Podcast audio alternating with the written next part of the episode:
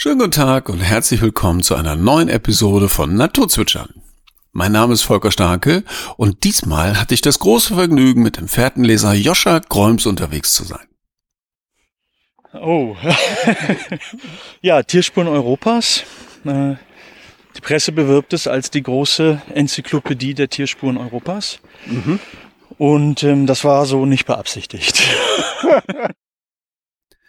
Joscha ist international zertifizierter Field Guide und einer der wenigen Spezialisten für die Spuren und Zeichen der Tiere in Europa.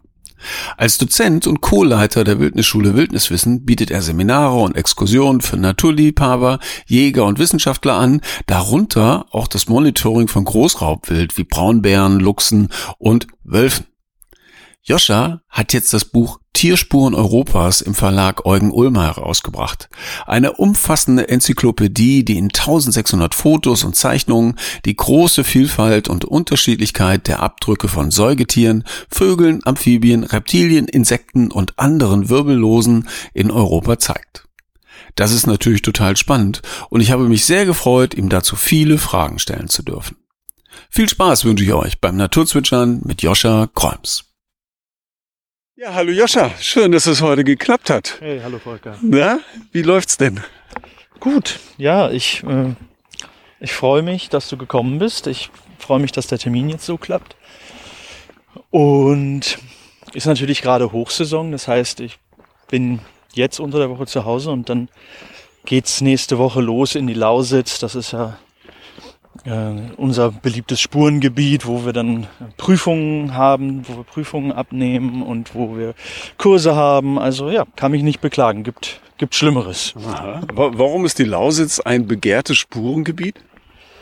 Äh, viel Sand und die Wölfe. Mhm. Mhm. Das, ja, der Sand hilft beim Spurenfinden und die Wölfe sind einfach für viele attraktiv. Ne? Das zieht, zieht Leute. Ja, natürlich. Ja. Also äh, ich kann mir das auch gut vorstellen, dass das ein besonderes Kribbeln ist, wenn man halt wirklich mal eine Wolfsspur entdeckt hat, oder? Ja, auf jeden Fall. Ja.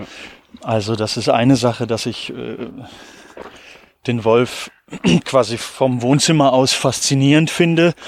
Und eine ganz andere ist es, wenn ich selber draußen bin, vielleicht auch draußen schlafe mhm. und das erste Mal in freier Wildbahn vor einer, vor einer Wolfsspur stehe.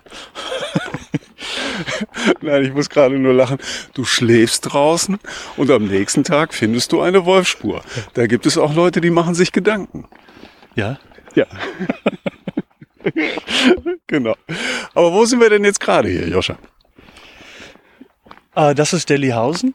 Mhm. Da, das ist hier im Solling. Da bin ich vor kurzem zugezogen, bin jetzt einige Monate hier.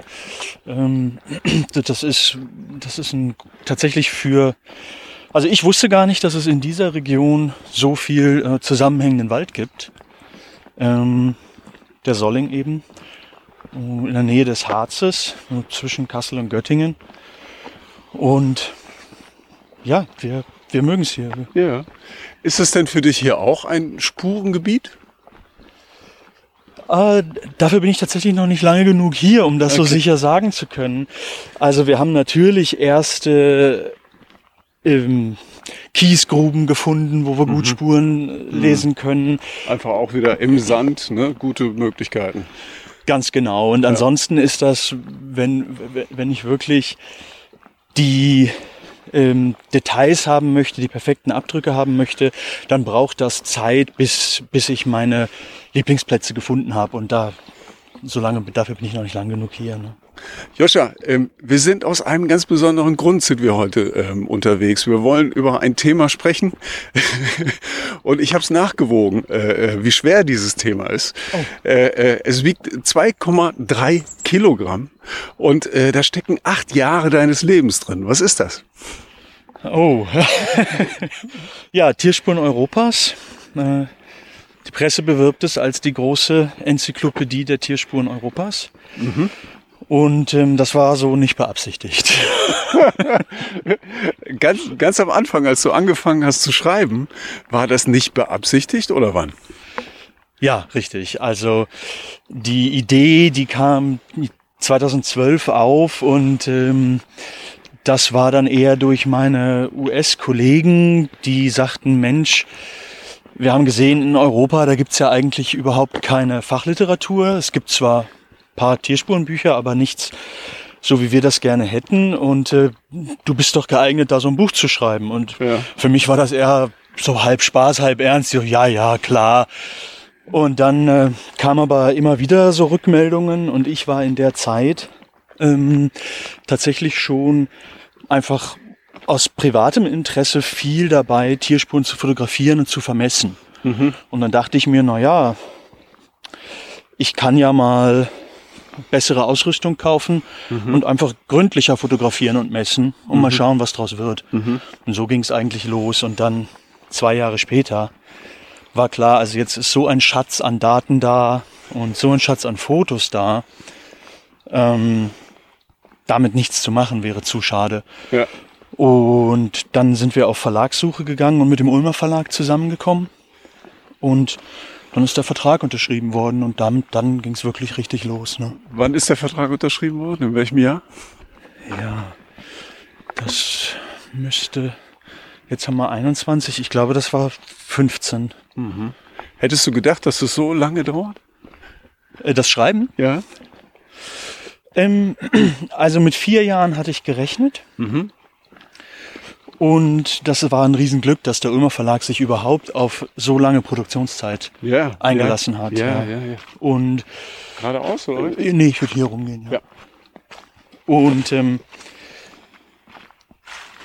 ja, nach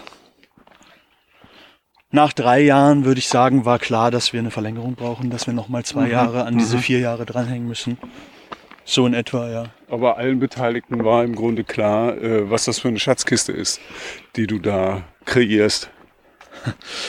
Ja, also im Laufe der Zeit ist es allen klar geworden. Sonst hätten die auch so irgendwann nicht mehr mitgemacht. Ja, weil, ja. weil das war, tatsächlich ist das Buch ursprünglich mit 318 Seiten geplant gewesen. Mhm. Wie viel hat es jetzt? 815. Okay. Ja. Mhm. Und es war geplant etwa mit 400 Farbfotos. Und es sind jetzt 1000. So Pi mal Daumen. Mhm. Und das ist natürlich für einen Verlag sind das ja äh, in der Kalkulation. Das sind ja, also die Farbfotos machen ja einen Teil, großen Teil der äh, Produktionskosten aus. Mhm.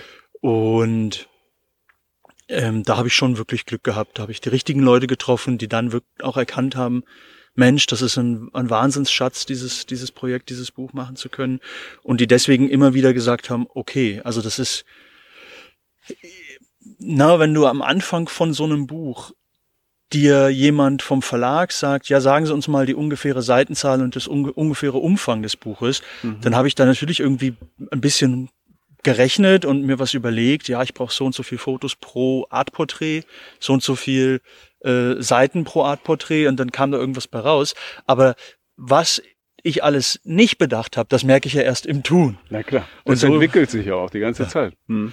Ja, und dann äh, habe ich quasi immer wieder mit, mit meiner äh, Ansprechpartnerin vom Verlag telefoniert und gesagt, ja, also äh, das mit diesen 400 Fotos, das klappt leider nicht. Und dann sagte sie, ja, jetzt machen Sie das erstmal fertig. Äh, wir schauen dann, wenn das dann 30, 40 Fotos mehr sind, daran soll es nicht scheitern. Mhm. Und dann sechs Monate später rief ich wieder an und sagte, also.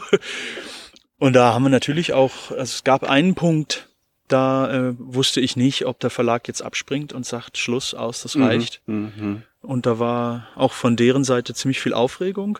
Und schlussendlich war aber zu diesem Zeitpunkt schon allen klar, das ist zu toll. Sodass dann auch der Chef von meiner also, Ansprechpartnerin. Ja, okay, die haben immer wieder äh, Teile des Buches zu sehen bekommen. Ja. Die konnten nachlesen, was da alles drin steckt. Ja. Und okay, dadurch haben sie ein Gefühl dafür bekommen. Ganz genau. Und ich bin auch dann persönlich im Verlag gewesen. Ähm, das war, wir haben ja die, die Tusche-Punktzeichnungen. Mhm. Die sind ja alle mit der Hand gemacht und mhm. allein. Wofür, wofür braucht man die Tusche-Punktzeichnung im Buch? Ja, für, um die äh, Trittsiegel, also die Fußabdrücke präzise darzustellen. Mhm. Und das ist, das ist ein Riesenunterschied zu der, äh, ja der sonst in Deutschland erhältlichen Spurenliteratur, dass die Zeichnungen von Fußabdrücken eher schematisiert sind mhm. und zum Beispiel keine Bewegungsdynamik, keine keine keine Abdrucktiefe äh, zeigen und dadurch einfach eher plakativ oft wirken. Mhm. Und die die Arbeit, das genau umzusetzen, das waren äh, ja fast 300 Tage Zeichnen. Mhm, mh. ja. Konntest du das vorher schon? Also hast du das selber gemacht oder äh, äh, hast du das dann erst gelernt oder? Die Tusche-Punkt-Zeichnung, die musste ich lernen, ja. ja. Also ich habe das selber gemacht und hatte ähm, durch eine unserer ersten Absolventinnen vom vierten Lehrgang, mhm. die Grafikerin ist und Künstlerin. Mhm die sehr gut zeichnen kann und die dann eben auch gute, gute Spurenleserin wurde. Ähm, und die hat mir das beigebracht. Die hat gesagt, ich, wenn du willst, bringe ich dir bei, wie das geht. Mhm. Und da sie eben auch ja mich und das Thema gut kannte, haben wir da eine super Zusammenarbeit gehabt und die hat mich eingearbeitet, bis ich das dann so konnte, dass ich mit dem Ergebnis zufrieden war. Mhm. Ja. Mhm. mhm. Ähm, es sind ja jetzt ähm, die Tiere Europas, die du mit deinem äh, Buch begleitest, aufarbeitest. Ähm, gab es äh, eine, eine Tierart, die dir äh, sehr großes äh, Kopfzerbrechen bereitet hat? Äh, Oder waren es mehrere? Ja, der Pyrenäen-Desman, von dem ich natürlich wegen meinem Vollständigkeitsanspruch unbedingt spuren wollte, aber da die größtenteils unter Wasser leben, war es einfach wirklich schwierig. Was ist das für ein Tier? Erklär einmal ganz kurz die Lebensweise. Ja, das ist, es ist schwer zu sagen. Das sind im Prinzip, man, also als jetzt ganz laienhaft ausgedrückt, könnte man sagen, das ist eine Art unter Wasser lebender Maulwurf. Ich habe das noch nie gehört. Äh, ja. Und letztendlich haben wir es uns dann auch einfach gemacht und gesagt, äh, den nehmen wir nicht mit rein, wir erwähnen den als Exot. Und das war tatsächlich eine, eine schwierige Entscheidung, bis ich dann irgendwann von diesem Vollständigkeitsanspruch loslassen konnte und gesagt ja. habe, das ist, was wir jetzt über die Tierspuren Europas wissen. Und wahrscheinlich wissen wir in zehn Jahren mehr, hoffentlich. Ja, ne? ja, okay. Und da kamen dann einige solche Exoten. Ähm, ich bin zum Beispiel wegen dem äh, chinesischen Wasserreh, was im Prinzip auch äh, in Deutschland wahrscheinlich eher weniger kennen, was ja auch hier nicht vorkommt, ja. aber in England eben lebt. Ah, okay. Ähm, und dann bin ich damals nach England gereist, um Spuren vom chinesischen Wasserreh zu finden. Und das heißt, ein Flug, ein Leihauto, eine Woche frei. Und ich laufe da im Wald rum, um irgendwie diese Spuren zu finden. Und tatsächlich finde ich dann den Abdruck, mach das Foto, freue mich. Und wie ich hochgucke, merke ich, das sieht auf dem Foto genauso aus wie ein Reh. Und kein Mensch kann anhand des Buchs den Unterschied erkennen. Also jedenfalls, also das ist eine Minderheit, die ja. da wirklich noch einen Unterschied sehen kann. Und ich konnte auf einmal den, das Verhältnis sehen, ne? Also, dass ich quasi eine Woche Zeit und Geld und Arbeit damit ich dieses eine Foto habe und dann wurde mir klar, das kann ich so nicht machen. Okay, das dauert, das dauert zu, das, das dauert, dauert, zu lange. lange. Ja, ja. Du standst im Wald und hattest da wirklich so eine kleine Erleuchtung. Ja, da wurde mir dann ja. klar, äh, ähm, weniger ist mehr. Ja, okay, okay, okay.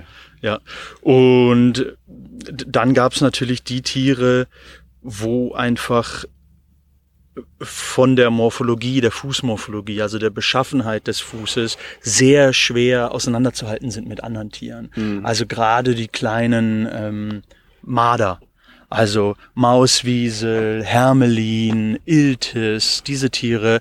Ähm, und da dann genug Material zu sammeln und äh, auch genau genug vorzugehen, bis ich die eindeutigen Gegenüberstellungen für das Buch erstellen konnte. Wir haben ja oft am Ende von einem Tierporträt ein häufigste Verwechslungen und hier ist, wie man sie unterscheidet. Mhm.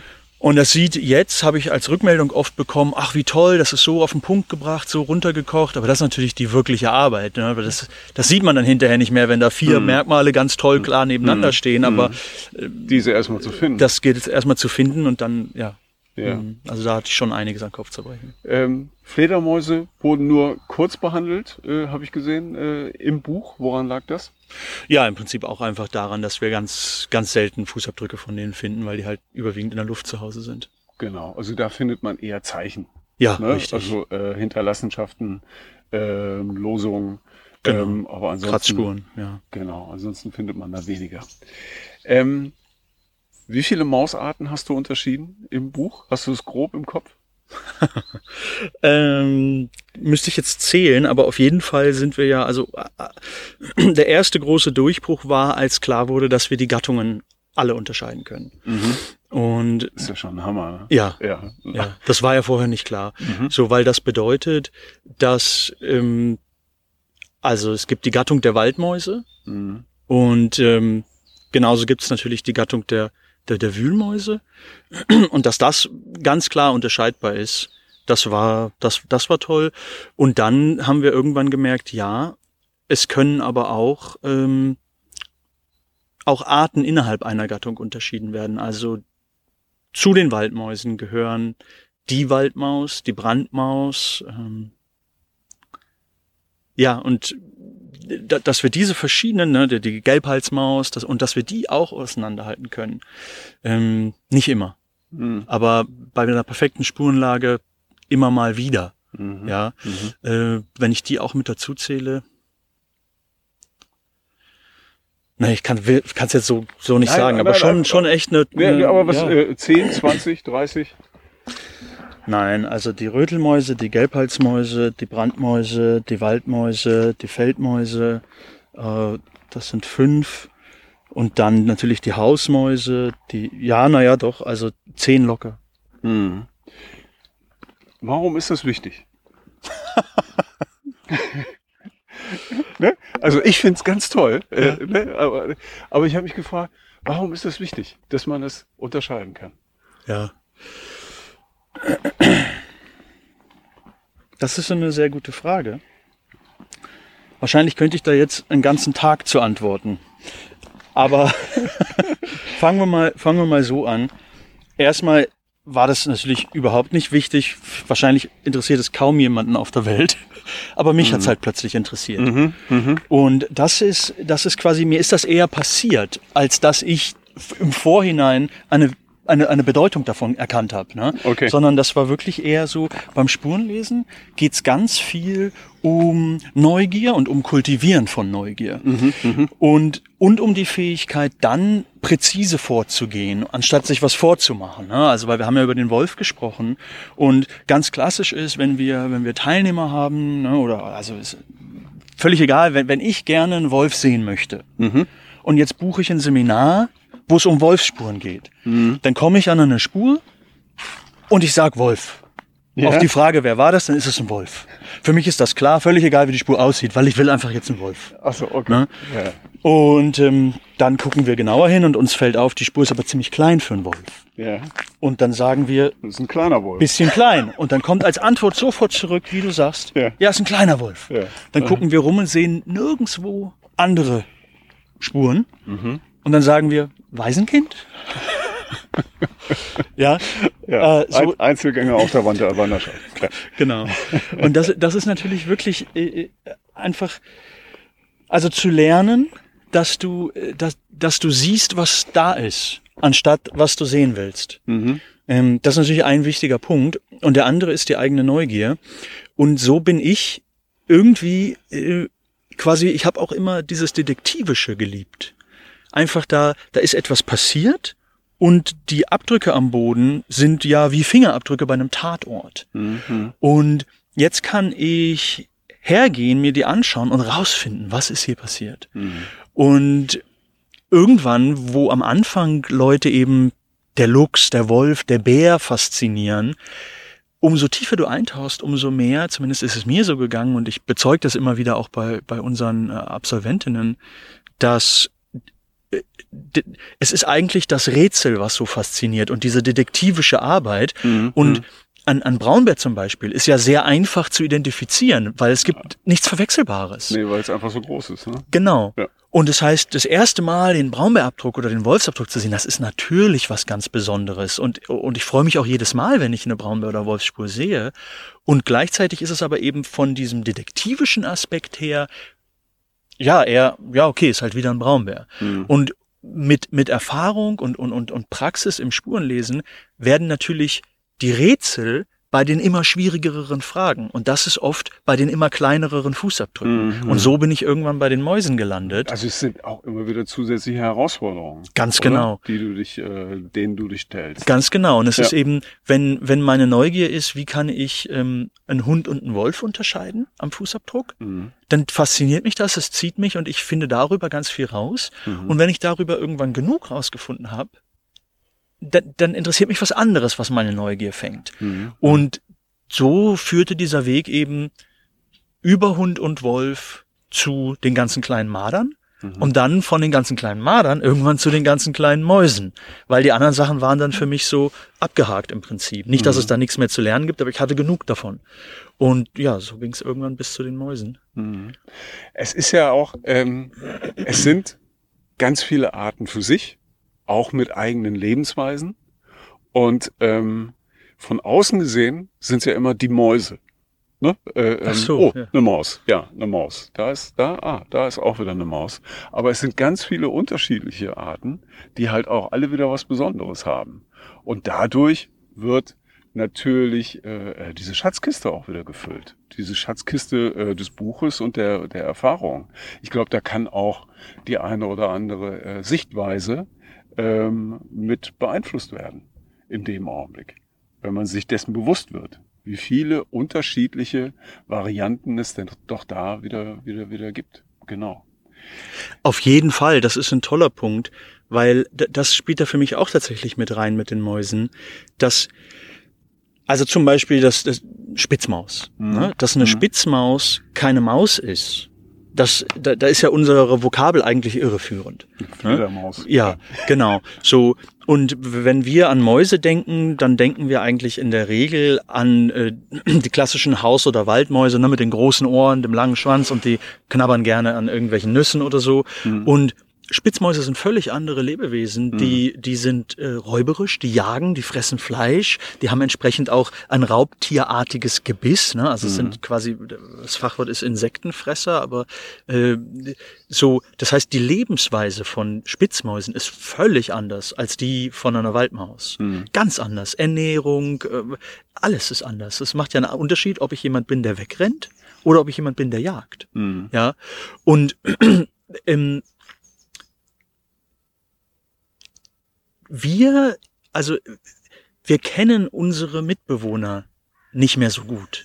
Ja, das ist ja? so. Ja, klar. So, das heißt, da ist äh, Umweltbewusstsein verloren gegangen. Mhm. Und meiner Meinung nach ist Spurenlesen eine ausgezeichnete Methode, um diese Mitbewohner wieder besser kennenzulernen, ohne sie in ihrem natürlichen äh, mhm. äh, Tagesrhythmus, Ablauf zu stören. Weil ich gehe ja quasi, wenn ich mir die Spuren angucke, dann sind sie ja nicht mehr da und ich muss mhm. ihnen nicht nachstellen. Ich schaue mir die Spuren an mhm. und bekomme dadurch ganz ähm, ja private Einblicke in das Leben des Tieres, ohne das Tier dabei zu stören. Und äh, dadurch entsteht ähm, natürlich ein Bewusstsein für dieses Lebewesen. Mhm. Und das ist aus meiner Sicht sehr aktuell, weil umso mehr Bewusstsein ich für die Leute habe, mit denen wir uns unsere Umwelt teilen, mhm. ähm, ja, da gehe ich einfach anders mit um. Ja, klar dass einem einfach auch mal klar wird, sie sind da. Ja. Durch die Spuren. Allein das schon, diese Erkenntnis, ja. ne, da war die Wildkatze unterwegs, da war das Wildschwein unterwegs. Allein diese Erkenntnis finde ich immer wieder prickelnd, ja. ähm, dass da was passiert ist, ne? dass wir nicht alleine sind. Dass wir nicht alleine sind und wie reich tatsächlich die Welt ist. Ja. Ne? Also das ja. ist, äh, wir, wir, das, ich sehe das ja nicht, wenn ich nicht auf die Spuren achte. Mhm. Und letztens hat mich jemand im Interview auch gefragt, ähm, ja, finden wir denn überhaupt Spuren? Ne? Und, mhm. und Spuren sind überall. Die Frage ist, gucken wir hin und erkennen wir sie? Ja, ja, Und, und, und dann wirklich zu sehen, ich bin bei meiner Schwiegermutter im, im Garten Und äh, sie will mir ihre Rosen zeigen und ich sag, oh, ach, und Rehe hast ja auch hier, denen gefallen dir auch die Knospen, oder? Ne? und da rechnet ja keiner mit, dass er quasi die Wildtiere in seinem Garten hat. War ihr das ja? klar? Nein. Nein, war ja nicht Nein, klar. Natürlich nee, nicht. Ne? Okay. Und ähm, ja, und das, das bereichert auch einfach meine Naturspaziergänge, weil ich auf einmal eben sehe, ach, die Rehe waren hier, der Dachs hat da gegraben ähm, und so habe ich ja mh, ja, ich weiß viel mehr, wer war auch da mhm. und bin so irgendwie eingebunden. Mhm. Ne? Ja, ja. Vor in, allem, wenn du länger Welt, wo wohnst. Ja, ja und wenn ja. du länger wo wohnst und da auch regelmäßig eine Runde spazieren gehst, dann merkst du ja auch, ja, der auch. ne? Der Fuchs geht hier auch regelmäßig spazieren. Ach, da ist er wieder und macht wieder diese Runde und da hinten macht er wieder das. Also da über Zeit, so komisch das vielleicht klingen mag, stellt sich da ein, ein, ein Gefühl von Vertrautheit ein. Mhm. Und eines ja. Miteinander. Ja. Ja. Ähm, aber das wollte ich dich sowieso fragen. Ähm, bist du denn in einer Stresssituation, wenn du draußen unterwegs bist? Also, äh, dass du dich umschaust und dir denkst, oh Mensch, da ist wieder eine Fährte, da ist sie dieses, jenes, das, oh, da müsste ich jetzt gerade noch mal gucken gehen. Also, äh, ähm, siehst du jetzt plötzlich als erfahrener, geübter Fährtenleser, siehst du viel mehr als andere Menschen? Also in meinem Fachbereich auf jeden Fall. Mhm. Na klar. Aber es ist kein Stress. Nein, überhaupt nicht. Es ist Genuss. Mhm. Das ist Genuss, weil ich liebe ja dieses Zeug. Ich interessiere mich ja dafür. Ich bin ja neugierig, äh, was Tierspuren angeht. Und das ist, äh, wenn, wenn ein Geologe und ein Ornithologe zusammen spazieren gehen, dann, und die unterhalten sich hinterher, würde man fragen, was ist denen denn aufgefallen auf dem Spaziergang? Ja dann weiß der Orni natürlich jede Menge über die ganzen Vögel, die Nester, die Rufe und viel weniger über die Böden und die Steine. Mhm. Und der Geologe hat, wenn er nicht auch Ornithologe ist, wahrscheinlich weniger von den Vögeln mitbekommen, aber weiß alles Mögliche über die Böden. Mhm. Und so Im ist günstigsten es, Fall haben sie sich gegenseitig zugehört. und können, können richtig viel lernen. Ja, ja, ja, ja. Und so geht mir das schon mit, mit dem Spurenlesen. Na klar, es sind überall Zeichen, äh, Fraßspuren, Baue und aber auch eben Fußabdrücke. Mhm. Und Stress wäre es nur, wenn ich damit irgendwas machen müsste. Aber ich sehe die, freue mich und gehe weiter. Ja. Und natürlich, wenn, wenn ich Zeit habe und mich interessiert was länger, genauer, dann gucke ich es mir genauer an. Ne? Mhm. Ja. Und wenn du jetzt äh, äh, drei Wochen in der Wildnis gewesen bist, Skandinavien, ne? oder mhm. wer weiß wo, und du kommst wieder in die Großstadt, was ist das für ein Gefühl? Ja, also ich meine, klar, wenn ich sechs Wochen Kanu fahre, angel und äh, in einem wunderschönen Trinkwassersee bade, hm. dann frage ich mich schon, warum muss ich eigentlich wieder E-Mails beantworten? ja. äh, Brauchst du deine Zeit? Also gibt es dann irgendwie zwei, drei Tage eines Zurückkehren äh, ähm, in die Kultur hier zu Hause? In die Abläufe? Also das war früher auf jeden Fall extrem. Mhm. Ähm, Jetzt mache ich das aber schon über 15 Jahre hauptberuflich. Das heißt, ich tanze andauernd hin und her zwischen meinem ganz normalen Buchhaltung, Steuererklärung und E-Mail-Korrespondenz Bürojob und draußen im Wald Tierspuren lesen und so leben. Mhm. Und das heißt, über Zeit ist da auch eine Art Gewöhnung einge, eingetreten, dass, dass ich da jetzt ähm, ja mich recht schnell, recht schnell umschalten kann. Ähm, aber klar, wenn das, wenn das lange, intensive Aufenthalte draußen sind, dann brauche ich schon auch einen Moment, um, um hier wieder gut reinzukommen. Mhm. Ja. Ähm, in welcher Großstadt warst du jetzt zuletzt einfach mal längere Zeit?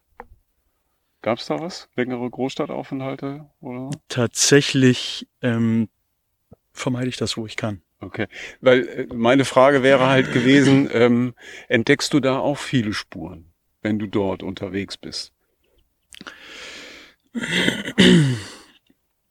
Ja, also der, also dass ich, dass ich, wenn ich aus dem, wenn ich im Flughafen lande und ich steige aus und ich gucke mich um, dann kann es schon passieren, dass irgendwo auf dem Asphalt eine Katze langgelaufen ist und der Abdruck ist, ist im Beton erhalten. Ne? Das kann man immer mal wieder sehen. Ähm, Im frischen Beton dann. Na, wenn, nö, das bleibt ja dann ganz lange erhalten. Das, das ist quasi passiert, als der, Als der gegossen als der wurde? gegossen wurde. Ja, ja, okay. Also das sieht man schon, schon Ja. ganz, ganz häufig. Ja, ja. Und ansonsten sind es dann, also wenn ich jetzt an eine große asphaltierte Bereiche denke, dann sind es eher wieder Zeichen. Dann sind es ähm, ja Zeichen von, von Insekten zum Beispiel. Aber in Berlin, da sind ja auch ganz viele Wildtiere. Da sind ja die Wildschweine, die Füchse und dann findet man Fraßspuren und ja. Mhm.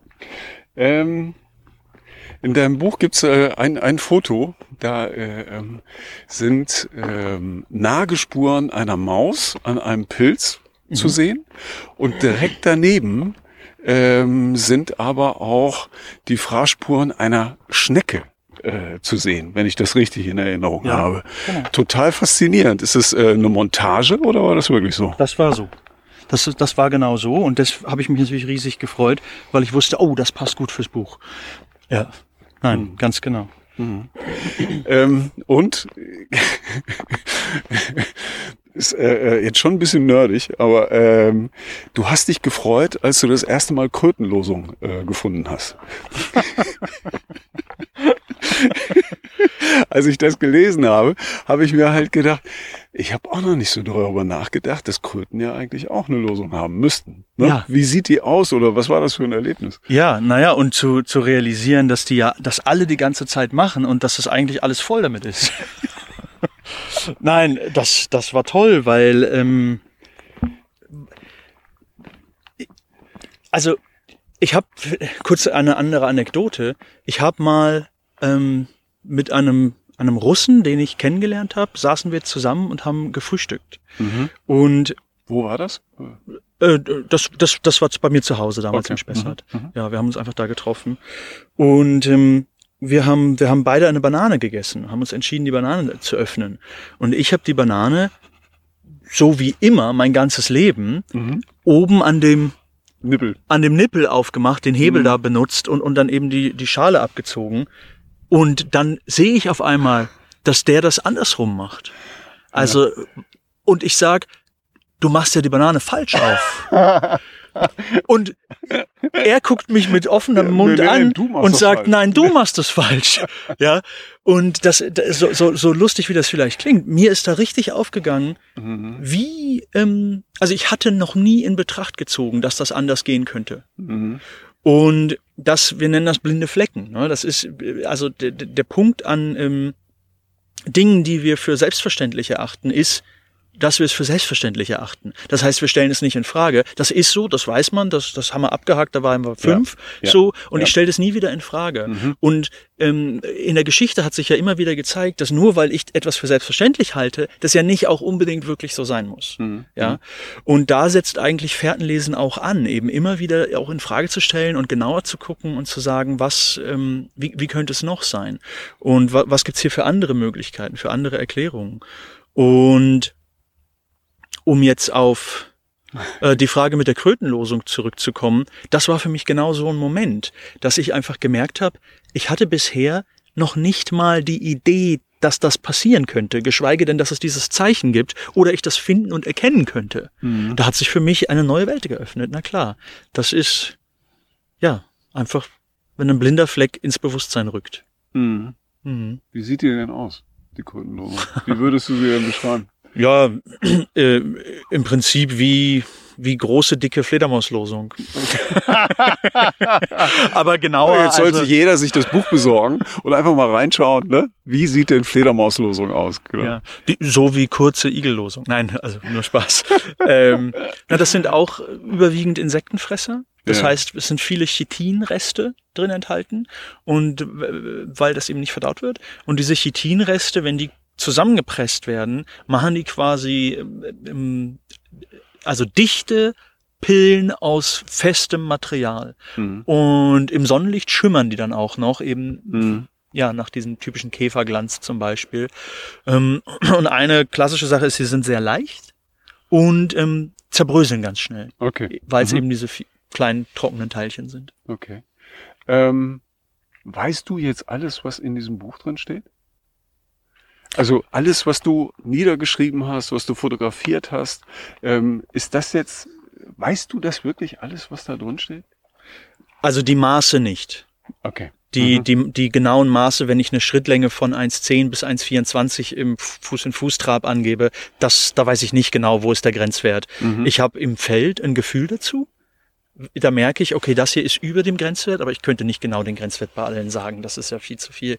Ähm, ansonsten die, die, die, sag ich mal, grundlegenderen Inhalte schon, ja. Mhm. Hat dir das Schreiben dabei geholfen? das aufzunehmen oder ähm, war das schon im Vorhinein so?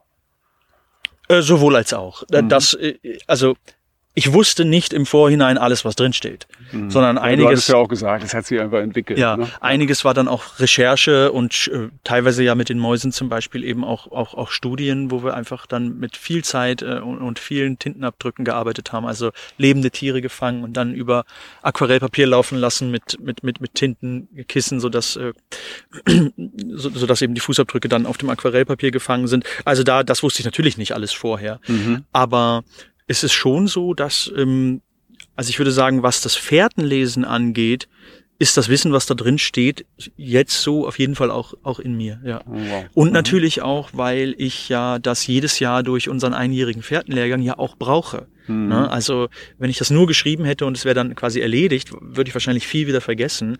Aber wir, also ein, einer meiner, einer meiner Aufgaben ist ja auch das Abnehmen dieser, Evaluierungen, also das sind diese internationalen, äh, das ist dieser internationale Fährtenleser-Standard, wo eben Prüfungen abgenommen werden. Aufgaben bei der Wildnisschule Wildniswissen oder ähm, wo ist dann diese Aufgabe Na, verankert? Die, die Institution heißt äh, Cybertracker Conservation. Der Name Cybertracker ist da irreführend, das hat jetzt nichts unbedingt mit dem Computer zu tun.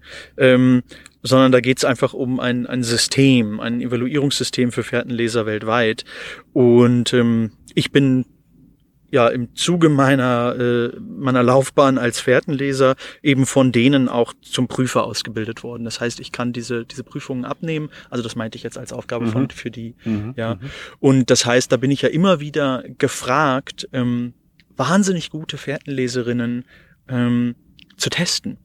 Und dann muss ich natürlich selber auch äh, Nein, na klar. das ja, parat haben. Ja, ja, ja, ja sicher. Und ähm, ja, also da, das, das hilft mir natürlich dabei. Mhm. Ja. Ähm, Aber ich habe ganz viel gelernt durch das Schreiben des Buches, auf jeden Fall. Das glaube ich dir. Ja. Das glaube ich dir. Ähm, du bist ja auch noch Co-Leiter bei der Wildnisschule Wildniswissen. Also du bist ja nicht nur der Autor äh, des Buches ne, ähm, und Prüfer bei der Cybertracker. Ähm, wie hieß es? Conservation. Conservation. Mm, ja, da geht's ähm, um Tierspuren quasi aus Umweltschutzgründen, Erhaltungsgründen von Arten. Ne? Also wie mhm. kann das angewandt werden? Deswegen Con Conservation. Mhm. Ja. Ähm, und äh, Wolfgang Peham, ähm, der, der Gründer und Leiter von äh, Wildniswissen, der hat gesagt, es hat ganz viel mit Übung zu tun. Ganz viel, ähm, dass man stetig dabei bleiben muss, ähm, Spuren zu sehen, Spuren zu lesen, Spuren ähm, zu analysieren. Ähm, wie, wie bleibst du denn da im Tun drin? Weil, wenn du jetzt die Lehrgänge machst, ist es auch für dich Praxis, die dir weiterhilft? Ja. Ja. Ja, weil ich ja, wenn ich, wenn ich Teilnehmer auf eine Fährte ansetze, mhm. selber erstmal gucken muss, was ist das? Und bietet es hier die Fragen für diesen Wissensstand von den Leuten, für das, was wir gerade in der Ausbildung lernen. Ne? Mhm. Ist es zu schwer? Ist es zu leicht? Ja, ähm, ja. Wenn wir zum Beispiel Gangarten behandeln, und es um Gangartenwechsel geht, also wenn ein Tier vom Gehen ins Rennen wechselt, also wenn es auf einmal anfängt zu galoppieren, ne? Mhm. ist das hier und kann man das gut sehen? Ist das erkennbar oder ist die Spurenlage zu schwer? Und ähm, da bin ich ja selber immer wieder in der Praxis, das hilft mir auf jeden Fall. Mhm. Und genauso bei den Prüfungen, mh, mm, umso schwieriger äh, die, die äh, Fragen werden, umso mehr Zeit brauche ich auch selber, um zu gucken, kann ich diese Frage überhaupt stellen? Weil ich mhm. kann sie nur stellen, wenn es eindeutig ist. Mhm, mhm, mhm. So, das heißt. Ein klares Ergebnis gibt dafür. Ja. Und ja. wenn das auch nachweisbar ist. Mhm. Und wenn das nicht ist, kann ich die Frage nicht stellen. Das muss ich mich aber dann selber erstmal immer fragen. Ist das wirklich eindeutig und wieso? Mhm. Und da bleibt, da, da, da exerziere ich natürlich ja, das klar. die ganze Zeit selber ja. durch. Ja. Also das hilft mir ungemein. Und ich, äh, ich stimme dem Wolfgang da auch zu. Letztendlich ist, also ein, eine Art, wie wir Fährtenlesen beschreiben können, ist Mustererkennung. Und dazu braucht es quasi das Wissen, wonach muss ich denn schauen. Na, wenn ich nicht weiß, worauf ich zu achten habe, dann bemerke ich es nicht. Hm. Beispiel die Krötenlosung oder ne, die vielen Wege, wie man eine Banane öffnen kann. Ja, ja, so, ich denke, es gibt nur einen und das ist der richtige. Also ich habe dieses Jahr zum ersten Mal einen neuen Twitter gesehen. Oh, toll. Ne? Äh, das allererste Mal. Und ähm, habe dann halt noch ein bisschen nachgelesen, wo lebt der. Und ähm, dann die Woche nach der Sichtung waren wir halt wieder unterwegs und plötzlich habe ich überall Neuntöter gesehen. Ganz genau. Ne? Also das war. das ist das, das war, was ich meine. Ja. ja. Mhm. Ganz genau. Das ist, wenn wir einmal anfangen, unsere Aufmerksamkeit auf etwas zu richten, wo wir vorher nicht wussten, dass es da was zu wissen gibt. Mhm. Ja, ich wusste nicht mal mehr, dass Kröten Losung hinterlassen. Und, und jetzt weiß ich das und auf einmal sehe ich überall Krötenlosung. Es ist aber natürlich nicht so, dass Kröten jetzt mehr koten. ne? so, so, ja, sondern, oh, der Joscha hat, uns, hat jetzt über uns geschrieben, jetzt wollen wir mal. Ne? Ja. Und das kennt ja auch jeder. Wir kennen das zum Beispiel, wenn wir uns ein neues Auto kaufen wollen und auf einmal sehen wir, wie die Straßen voll mit diesem Modell sind. Ja. Oder wir wollen äh, mhm. in, das erste Mal vielleicht einen großen Urlaub nach Afrika machen und auf einmal fällt uns auf überall äh, Schilder, Zirkus aus Afrika, Dia-Vortrag Afrika, Afrika, Afrika. Ja. Mhm. mhm. Und genau das ist natürlich beim Pferdenlesen ähm, diese dass wir, dass wir sehen, worauf, was können wir eigentlich alles bemerken, was, was gibt es alles und, und, ähm, und dann anfangen, durch die Wiederholung die Mustererkennung zu schärfen. Und da, da sind sehr beeindruckende äh, Ergebnisse möglich, ähnlich wie bei einem Sportler auch. Mhm. Ja, wenn ich mhm. das erste Mal laufe, dann muss ja mein Körper erstmal den Bewegungsablauf lernen. Das ist alles nicht eingespielt. So durch die Wiederholung, das ständige Tun, ja. wird irgendwann ein immer energieeffizienterer, eleganter Lauf draus. Mhm. Ja, mhm. und beim Pferdenlesen ist es ganz genauso. Ähm, wenn ich ein bestimmtes Muster anfange zu erkennen, dann jetzt bemerke ich es gerade so. Ich freue mich riesig, ich sehe es das erste Mal. Mhm. Wenn ich aber dieses Muster 1000 Mal gesehen habe, dann erkenne ich es plötzlich auch in unvollständigem Zustand. Okay, ja. Und wenn ich das dann auch 1000 Mal gesehen habe, wo ich es das erste Mal nur im Schlamm bei einem völlig deutlichen Fußabdruck gesehen habe, erkenne ich es jetzt vielleicht auf hauchfeinem Sand. Mhm. Und äh, ja, das ist eine Frage von Mustererkennung. Und das ist ziemlich. Ähm, aber das ist halt auch die Faszination. Ne? Ja, auf jeden Deswegen Fall. Deswegen bleibst du auch dran. Du, wenn ich mit richtig guten anderen Fährtenlesern unterwegs bin. Also wir haben ja eine äh, Kunst, das ist die Kunst des Trailing. Und Trailing bedeutet im Prinzip, dass du der Fährte eines Tieres folgst. Also wir verfolgen die Tiere zurück, äh, einfach damit wir sie nicht stören. Aber also du gehst nicht hinter dem Tier her, sondern du gehst die Fährte zurück. Wo das Tier herkam, weil genau. da ist das Tier dann jetzt nicht. Ne? Mhm, mhm. Und das, das ermöglicht mir ja mehr noch über das ungestörte Verhalten des Tieres zu, zu, Daten zu bekommen. Weil wenn ich dem Tier folge, dann merkt das Tier irgendwann, dass ich folge und dann verändert sein Verhalten. Mhm. Ja, so, das ist natürlich wieder relevant. Früher war das relevant bei, bei vielen Indigenen für, für die Jagd. Heute wird anders gejagt, ja. Mhm. Das, dieses, dieses Pirschen, das ist jetzt einfach nicht mehr so, ähm, nicht mehr so häufig angewandt, äh, wie das früher der Fall war. Ähm, aber das heißt, wenn wir jetzt so einer Fährte folgen, da kommt ganz viel von dem, von der Mustererkennung, von dem Wissen, was wir uns über die Jahre aneignen, zusammen, weil jetzt auf einmal sollst du ja nicht nur einen einzelnen Abdruck erkennen und bestimmen können, sondern jetzt sollst du einer Aneinanderreihung von Fußabdrücken folgen können, aber natürlich verändert sich der Boden. Mhm. Das heißt, dieses Tier, ich, ich, ich sehe die Spur auf Sand und dann entscheidet sich das Tier, es geht jetzt auf Laub. Ja, und dann hören viele erstmal auf und sagen, ja, hier ist aber keine Spur. Ja, ja. Und natürlich stimmt das nicht. Das Tier hinterlässt schon Spuren. Die Frage ist, kannst du sie sehen?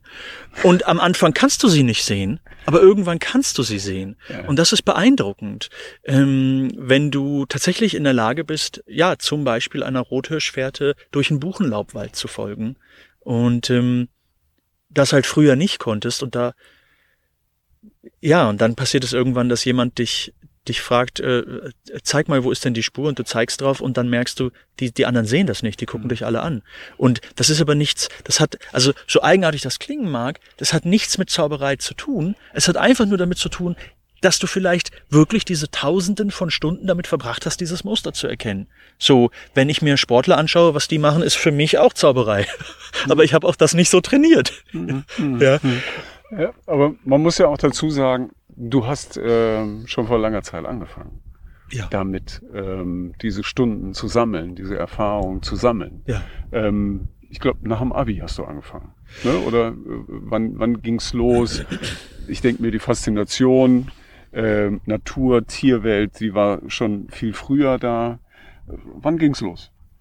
Ja, also ich habe als Kind, also wirklich als ganz kleiner Junge, mich schon immer für Geschichten interessiert. Geschichten fand ich einfach faszinierend. Und ähm, Tiere, ich bin eben in Hildesheim in der Stadt geboren. Tiere fand ich toll, hatte aber weniger unmittelbaren Kontakt zu Tieren, ja. Mhm. Und ich bin aber dann mit 14 in Kontakt mit Wolfgang Peham gekommen. Mit 14 schon? Ja. Mhm. Und das war für mich äh, faszinierend, einfach Wolfgang in seiner Naturverbundenheit und seinem Wissen über die Umwelt äh, einfach zu erleben, mhm. weil ich kannte vorher keinen, der das so äh, vorgemacht hat, mhm. so demonstriert hat. Und da kam dann eben meine Neugier auch wirklich dazu, die Tiere und die Umwelt ganz konkret zu erfahren. Mhm. Ne? Und mhm. das so. Und nach dem Abi, äh, das war dann wahrscheinlich mit 19, 19, 20, ähm, da kam dann eben beides zusammen, als ich mit Spurenlesen so richtig in Kontakt kam. Vorher habe ich beim Wolfgang nur gehört, dass es das gibt, aber der macht ja noch ganz viele andere Sachen. Da geht es ja um alles, was mit Natur zu tun hat. Und äh, beim Spurenlesen habe ich dann gemerkt, da verbinden sich meine beiden Interessen, ne? also die Tiere und die Geschichten, weil Spurenlesen bedeutet, die Geschichten der Tiere zu lesen. Mhm, mhm. so und das hat dann einfach gezündet. Aber ja, da, das ist jetzt äh, 20 Jahre her. Ja. Und so lange bist du schon beim Sammeln. Ja. ja. Mhm. Ähm, es hat dich dann auch nach Nordamerika gezogen. Mhm. Ne? Ähm, wahrscheinlich auch wegen der Neugierde oder konnte man da besondere Sachen lernen? Oder das eine entspricht ja fast dem anderen. Ja, na, das kam letztendlich schon auch, also das hat schon Wolfgang auch mit angezettelt gehabt, weil mhm. ich durch diese Zeit von 14 bis Abitur ähm, eben immer wieder auch bei Wolfgang Sachen gelernt hatte, draußen war. Und so war es so, dass nach dem Abi war für mich eigentlich völlig klar, was mich interessiert und was ich möchte. Also ich mhm. habe diese diese diese Frage, oh Gott, was mache ich jetzt? Die habe ich so nicht gestellt, sondern für mich war das eher toll. Endlich habe ich Zeit, meiner Neugier, meiner Leidenschaft für Natur und draußen weiter nachgehen zu können. Und dann hat Wolfgang einfach zum richtigen Zeitpunkt mal erwähnt, dass es eine eine, eine, eine Ausbildung im Prinzip eine von Indianern gibt in äh, Nordamerika, in Wisconsin, ähm, wo du ein ganzes Jahr in der Wildnis lebst und mh, mm, ja in naturnahem Leben einfach äh, ausgebildet wirst. Und das hat er so in einem Nebensatz erwähnt. und für mich war klar, ja. boah, das gibt's, das wusste ich überhaupt nicht. Ja. Wie geht das, was mache ich? Und dann habe ich ihn gelöchert und er wusste selber gar nicht so viel mehr, äh, aber genug, dass er mich auf diese Spur ansetzen konnte. Und dann war ich heiß und habe das äh, verfolgt, die Fährte, und bin letztendlich dann da gelandet und habe dann da äh, einfach ja alles gelernt, was mit so einem Leben in der Wildnis einfach äh, notwendig ist. Hm. Was war eine der wichtigsten Erkenntnisse dort? Oh, das, ja, das ist ein ist, riesiger ja, Sprung. Ja. ja, es ist lange her, ja. Nein, das.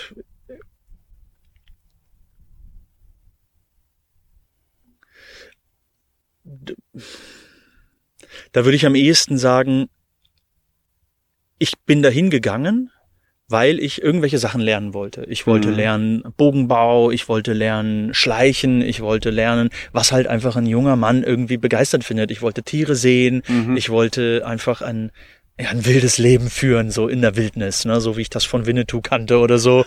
äh, und natürlich hatte ich auch irgendwelche romantischen Vorstellungen von, was ich dann alles kann und, und, und wer ich dann werde. Und schlussendlich äh, äh kann ich das alles nicht. und ich habe stattdessen irgendwie äh, äh, ja gelernt, eher so zu erkennen, zu, zu wahrzunehmen, wer bin ich eigentlich jetzt, mhm. anstatt wer möchte ich eigentlich sein, mhm. ne? wer mhm. bin ich jetzt und das, was ich da gefunden habe, wer ich bin, auch anzunehmen mhm. und wirklich zu sagen, ja, an, anstatt so zu tun, als wäre ich wer anders oder anstatt anders werden zu wollen, einfach dazustehen und zu sagen, ich bin dieser hier jetzt so, wie ich bin und das ist gut so. Und das ist ja eine super Erkenntnis für das Alter. Ne? Ja, ähm, ja, es hat mir auf jeden Fall einiges erleichtert. Ja, absolut, ja, absolut. Ja. Ähm, Nordamerika war aber weiterhin äh, auch wichtig ne? Ähm, in, der, in der weiteren Entwicklung deiner Fährtenleserlaufbahn, weil da gab es auch Lehrmeister, ähm, die du aufgesucht hast oder mit denen du zusammen unterwegs warst. Ähm, wer war das und ähm, was gab es da zu lernen? Ja, das, das stimmt. Ich bin über viele, viele Jahre ähm, ich, ich habe quasi im Sommer hier für die Wildnisschule Wildniswissen gearbeitet mhm. und bin dann im Winter, wo einfach ich hier keine Kurse hatte, äh, bin ich immer wieder dann äh, nach Nordamerika zum Lernen und habe dann dafür Zeiträume von ein bis drei Monaten in der Regel auch immer wieder draußen gelebt okay. und das, und das weiter vertieft und angewandt. Und ja, im, im Zuge dessen sind, sind, äh, habe ich das Glück gehabt, einigen wahnsinnig fähigen und auch sehr liebevollen Menschen zu begegnen, die sich immer wieder meiner angenommen haben und sich äh, reingehängt haben, dass ich auch mal was verstehe. Mhm. so. ja, ja, aber du bist ja auch dran geblieben. Du wolltest ja das, auch wissen. Ja, ne? genau, nein, das stimmt. Und, ja. und das, das war toll. Da habe ich ähm, also der, der Gründer von äh, dieser Einrichtung drüben, das ist, der heißt Tamarak. Ähm, das ist quasi, das heißt Lerche mhm. und sein, sein eigentlicher Name, also sein indianischer Name ist Lerchenlied, Tamarak Song. Mhm. Und äh, der leitet dieses einjährige Programm oder hat das damals geleitet und von dem habe ich natürlich viel gelernt, aber auch von seiner Frau Leti. Ähm, und dann kamen da über die Jahre einige andere dazu. Ähm, zum Beispiel haben wir einen Ältesten, der ist jetzt, äh, müsste der bei gleich 90 sein, ähm, Tony Chemnitz. Mhm. Tony Chemnitz hat für CIA die Spurensicherung gemacht, hat mhm. da die Spurensicherungsleute ausgebildet mhm. äh, in seiner äh, Zeit, als er, als er 30, 40 war. Und ähm, und dann haben wir irgendwann gemerkt, dass es ein meisterhafter Spurenleser ist. Ja. Und der hat dann auch äh, ja weiter dazu beigetragen, ähm, ja, einfach noch, noch tiefer einzutauchen. Ne? Mhm, mhm, und ähm, ja, dann kam der Abel dazu. Abel ist der Langzeitschüler von Tamarak, der auch ganz, ganz viele Jahre dann äh, vor Ort geblieben ist, da hingezogen ist, da lebt und der jetzt äh, ja 20 Jahre später das Programm, dieses Einjährige auch tatsächlich übernommen hat. Das leitet jetzt eher. Tamarak macht jetzt andere Sachen, der ist ja auch älter geworden. ähm, ja, das und so, ja von diesen Leuten sind auch Zitate im Buch. Ne? Also mhm. der, der Toni, der hat schon ähm, ja auch seine Spuren hinterlassen. Mhm. Mhm. Das war doch dann äh, eine Riesenauszeichnung, ähm, als die, genau, wir fragen uns gerade, wo wir lang gehen. Genau, gehen wir über die Wiese oder gehen wir den Weg zurück? Ich, ich würde zurückgehen. Ja. Nicht, dass ich mich verlaufe. wir, können, wir können unseren Spuren zurückverfolgen. Fällt mir eine kurze Anekdote ein. ja. Äh, also bei diesen Prüfungen gibt es zwei verschiedene äh, Schienen.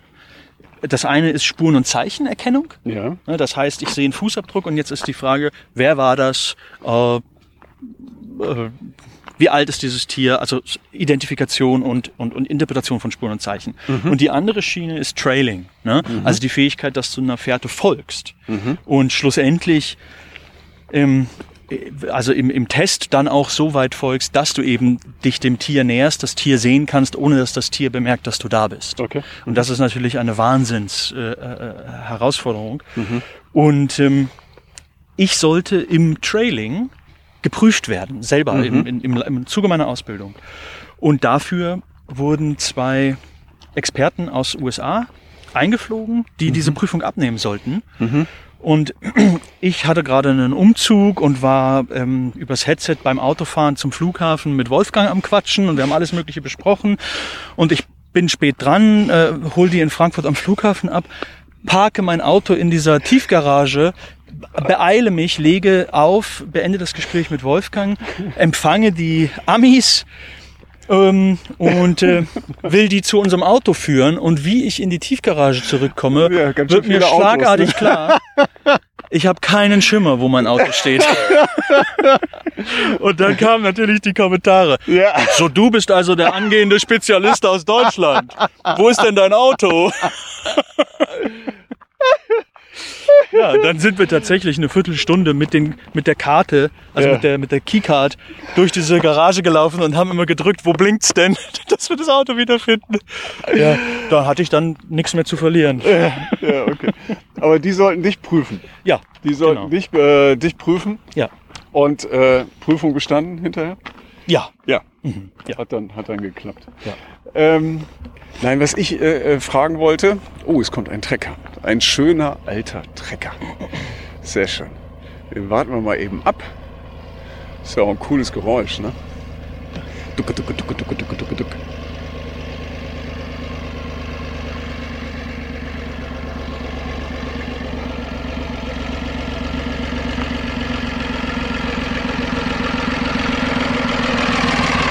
Moin, moin! Moin. Wir machen einen Hör ja, wir machen nur einen Hörspaziergang. Wir machen nur ein kleines Interview beim Spazierengehen. Machen wir. Genau. Und jetzt gerade haben wir gedacht, nee, der ist von der Lautstärke her stärker als wir. Den, den, den warten wir ab, bis er durchgefahren ist. Ne? Aber ich habe schon gesagt, da kommt ja auch ein Schätzchen angefahren. Hier. Wow. Richtig schön. Aber Sie sind öfter hier unterwegs? Ja. Ja. Genau. Suchen Sie bestimmte Töne oder was? Nein, nein, wir, Nee, wir unterhalten uns und nehmen das auf. Ach so, Nennt ich sich dachte jetzt hier von, von, der, von der Natur und von den. nein, das nennt sich Naturspaziergang und der hat einfach Fragen an mich. Äh, Genau. aber nicht da durch den Mais laufen. Um Gottes Willen. Nein, nein, nein, Da nein, sind nein. nämlich Wildschweine drin. Ja. Na, wir bleiben auf den Die, Wegen. die, die beißen auch, ne? Also Das ist gefährlich. Nee, Wir hätten es gerne sicher. Genau. Wir, wir bleiben auf dem Weg. Ja, ja. Genau. Bis denn mal. Das ist Ja. gefährlich, alles klar. Tschö, ciao, ciao. Ja.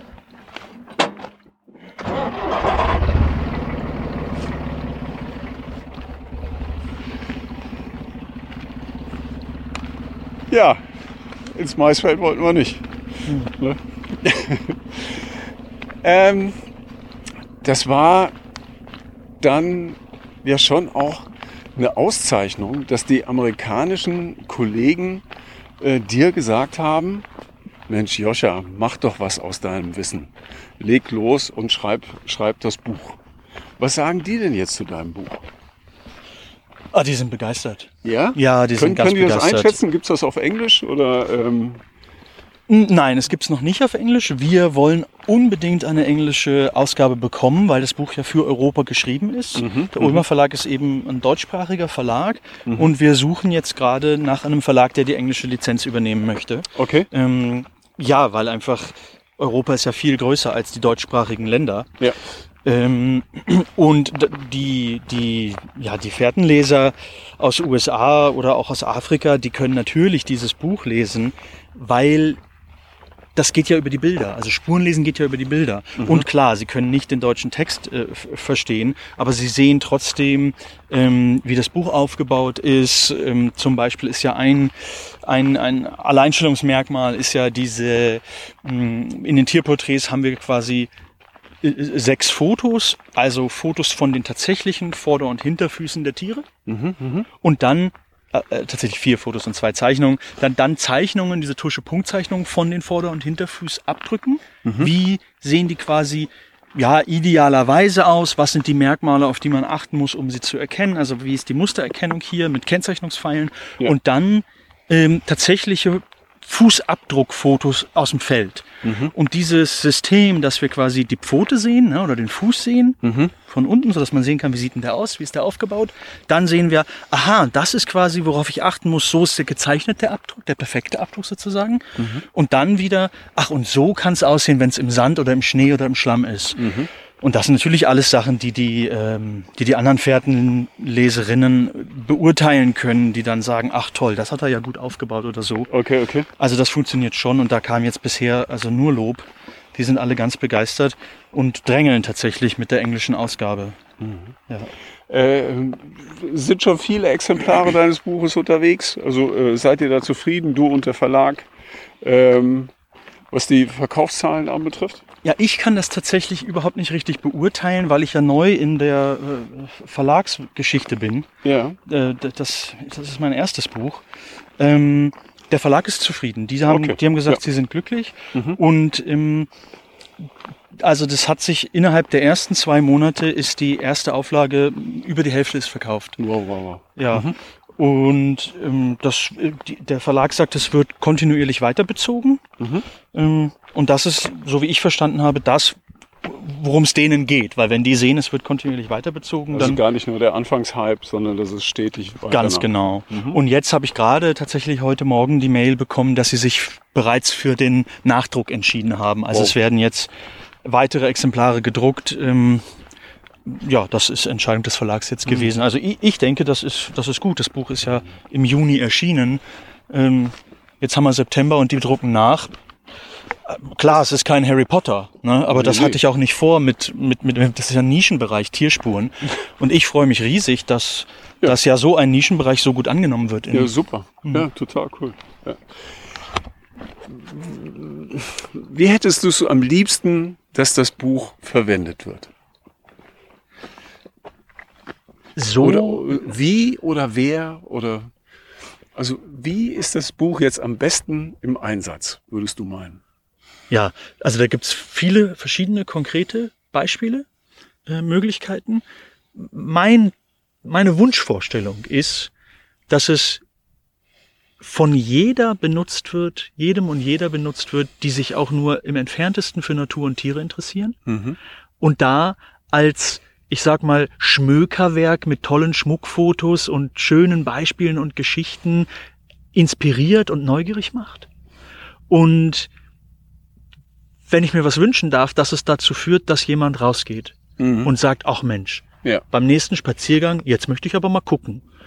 Und dass dann Menschen das erleben können, was ich mit der Krötenlosung zum Beispiel beschrieben habe, Mhm. dass sie Dinge bemerken, die ihnen vorher noch nie aufgefallen sind und dann merken, toll, das geht ja wirklich. Und dadurch in ein ähm, immer komplexeres Netz mit ihrer Aufmerksamkeit äh, hineintauchen, hineingezogen werden von wie unsere Umwelt eigentlich zusammenhängt, was für ein was für ein Netz des Lebens uns eigentlich umgibt und dass sie da einfach mit mit immer mehr Interesse, äh, Hochachtung, Begeisterung dann äh, ja sich reinhängen. Mhm. Das und da gibt dieses Buch wirklich vom vom ersten Anfang des oh guck mal wie schön bis hin zu äh, extrem nerdigem Fachwissen, wie unterscheide ich Rötelmäuse von von Hausmäusen, ja. Ja, Äh, ja, also ja. da da kann man schon einige Jahre jetzt dann auch Spaß mit haben. Also man kann damit auch beginnen. Auf ne? jeden Fall. Also man muss da jetzt nicht jahrelange Erfahrung haben, um das Buch zu nutzen,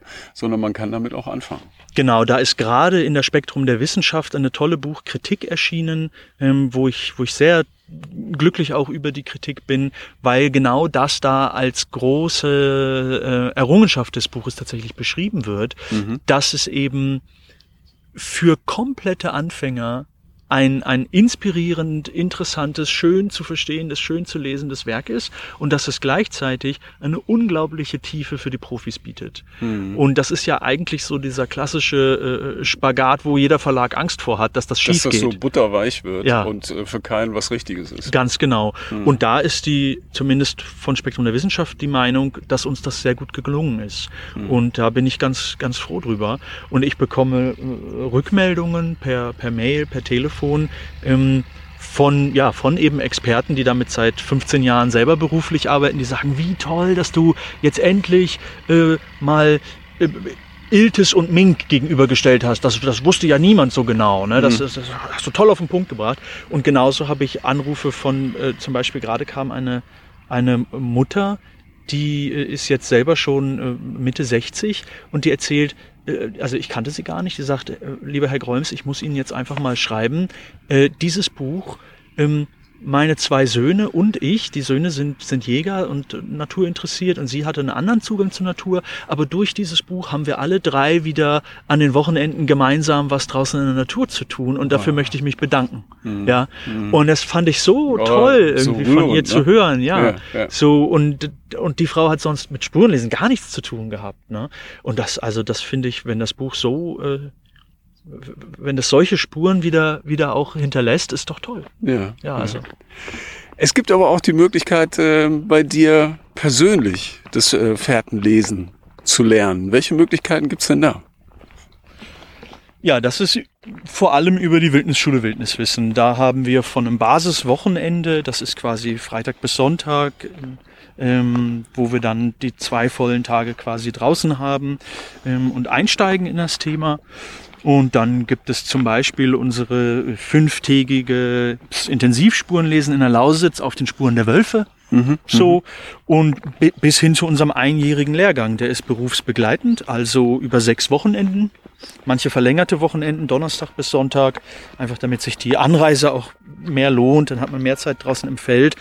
Ähm, und schlussendlich gibt es natürlich auch diese, diese Prüfungen, wo man dann sagen kann, jetzt bin ich da so in dem Thema drin, ich möchte mal wissen, wo stehe ich eigentlich und möchte mich auch mal nach diesem internationalen Standard einfach anerkennen lassen. Ja, ja. Also da gibt es viele Möglichkeiten, ja. Wie ist die Nachfrage nach den Kursen? Also das, wir sind grundsätzlich ausgebucht. Ähm, wir können aber auch nur 16 Leute oder 18 Leute nehmen, ähm, weil das sonst einfach zu viel Gedränge äh, an den Spuren ist oder weil ähm, ja, wir sind ja auch in der Natur und wir sind da ja dann auch teilweise in, in, in ja, sensiblen Biotopen ne? und da will ich nicht mit einer riesigen Gruppengröße Nein, rein. du willst die Leute ja auch noch erreichen. Ganz genau. Und gerade jetzt auch mit Corona, da hatten wir die Gruppen auch verkleinert, weil dann manche Seminarräume gar nicht groß genug waren, um äh, den Abstand gewährleisten zu können, solche Geschichten. Also die, nee, die sind grundsätzlich sind die ausgebucht. Auch jetzt mit dem Buch merken wir schon, dass, ähm, dass quasi die Anmeldung, also dass der Kurs früher voll wird. Das merken wir schon auch. Und jetzt arbeiten wir gerade daran, dass wir einfach äh, parallel einfach mehr, mehr Angebote machen. Ja. Das, ja. Du hattest äh, aber auch erzählt, dass es noch äh, multimediale Ergänzungen gibt ähm, zum Buch selber. Ähm, was planst du da mit dem Verlag?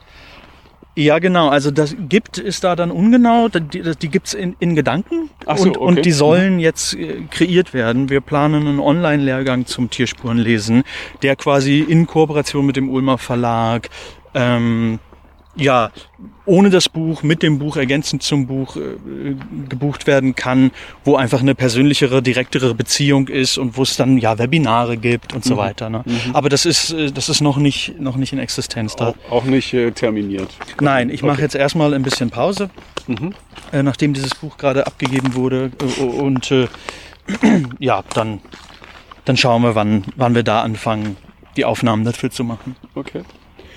Ähm, gibt, es, gibt es ein besonderes Naturerlebnis, was du mit unseren Hörerinnen und Hörern teilen möchtest? Etwas, was dir ganz besonders im Kopf geblieben ist? Ja, da gibt's viele. Ich brauche jetzt ich kann's Moment, mir, eins ich kann's zu mir vorstellen, überlegen. dass es gerade schwer ist.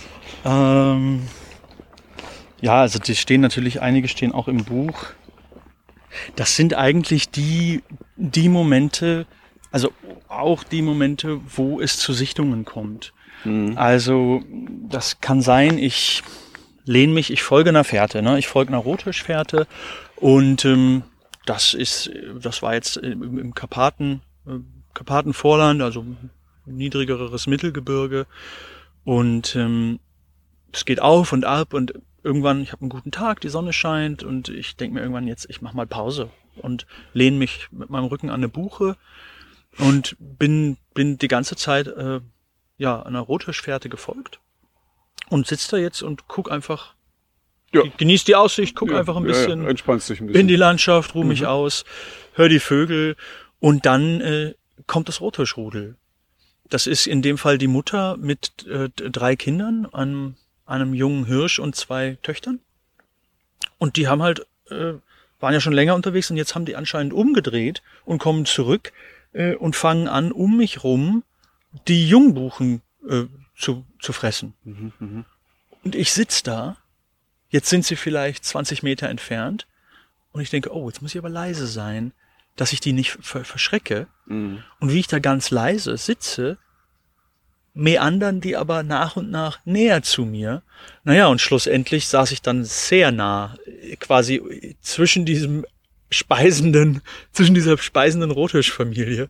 Wow. Und äh, äh, dann habe ich kurz auch überlegt, was machen die eigentlich, wenn die jetzt merken, dass ich da bin? Also Wenn der Wind plötzlich umschwenkt. ja, oder? ne? Mhm. Dann, m, die sehen ja dann auch sehr groß aus und ich konnte, konnte die sogar den Geruch wahrnehmen und ähm, ja, ich bin einfach ganz still sitzen geblieben und irgendwann sind sie weitergegangen und dann bin ich wieder aufgestanden und bin auch wieder meines Weges gegangen. Mhm. Aber ja, das sind Momente, die sind schwer zu erzählen. Nur das sind so, das sind Schon, so, schon ein Highlight. Ne? Ja. Also, ja. weil, weil das ist, du, du merkst einfach in dem Moment quasi diesen, ähm, diesen entspannt friedlichen Zustand der Tiere, wie die ihr Ding machen. Mhm. Und kannst da für einen Moment Teil von sein, ohne dass du gejagt hast, ohne dass du eine Kamera mitlaufen hast. Du bist einfach nur da und das passiert dir.